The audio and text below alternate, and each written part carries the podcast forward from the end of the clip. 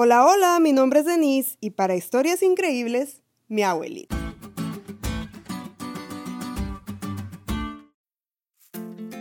Mi abuelito tenía una peculiar manera de contarnos anécdotas. Nunca sabíamos si eran verdad o mentira, que si un tesoro que encontró, que si pertenecía al ejército de no sé qué, que si se robó a mi abuelita y un montón de cosas más. Mis primos y yo nunca le creímos, además de que por sí solas parecían imposibles, mi abuelita siempre nos decía, no es cierto, no le hagan caso. Y pues lo que dice la abuelita es ley. Acá entre nos, la verdad. ¿Nunca te ha pasado algo similar cuando lees las historias de la Biblia? ¿Un hombre en un foso de los leones y no le pasó nada? ¿Tres hombres que quemaron pero no se quemaron? ¿Y dejaron de ser tres y ahora son cuatro? Parece imposible, ¿no? Las anécdotas de mi abuelito seguro eran cuento, pero por imposible que parezca, las historias de la Biblia son eso, historias, hechos que pasaron de verdad.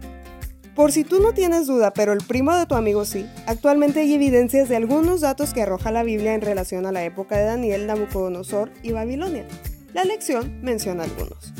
Por ejemplo, en julio de 2007, un académico de la Universidad de Viena estaba trabajando en un proyecto en el Museo Británico cuando encontró una tablilla de la época de Nabucodonosor.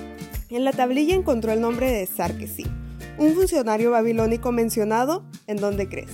En la Biblia. Jeremías 39:3. Sarkesim es uno de los tantos reyes oficiales que gracias a la arqueología se han descubierto desde la época de Daniel y Nabucodonosor. En una excavación que hicieron a una de las ocho puertas de la gloriosa ciudad de Babilonia, los alemanes encontraron un león enorme que se abalanzaba sobre un hombre. Reconstruyeron esta puerta en el Museo de Pérgamo en Berlín y su camino procesional tiene imágenes de 120 leones.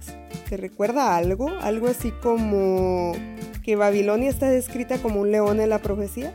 Es muy claro, Nabucodonosor existió. Reyes que la Biblia describe de la época existieron. La ciudad de Babilonia existió.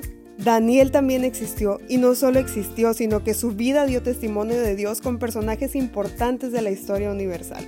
La Biblia nos da evidencia de un Dios sin límites, tanto que a veces nos resulta irrazonable, pero al mismo tiempo nos da evidencia de un Dios que sabe de historia, tanto que nos resulta razonable.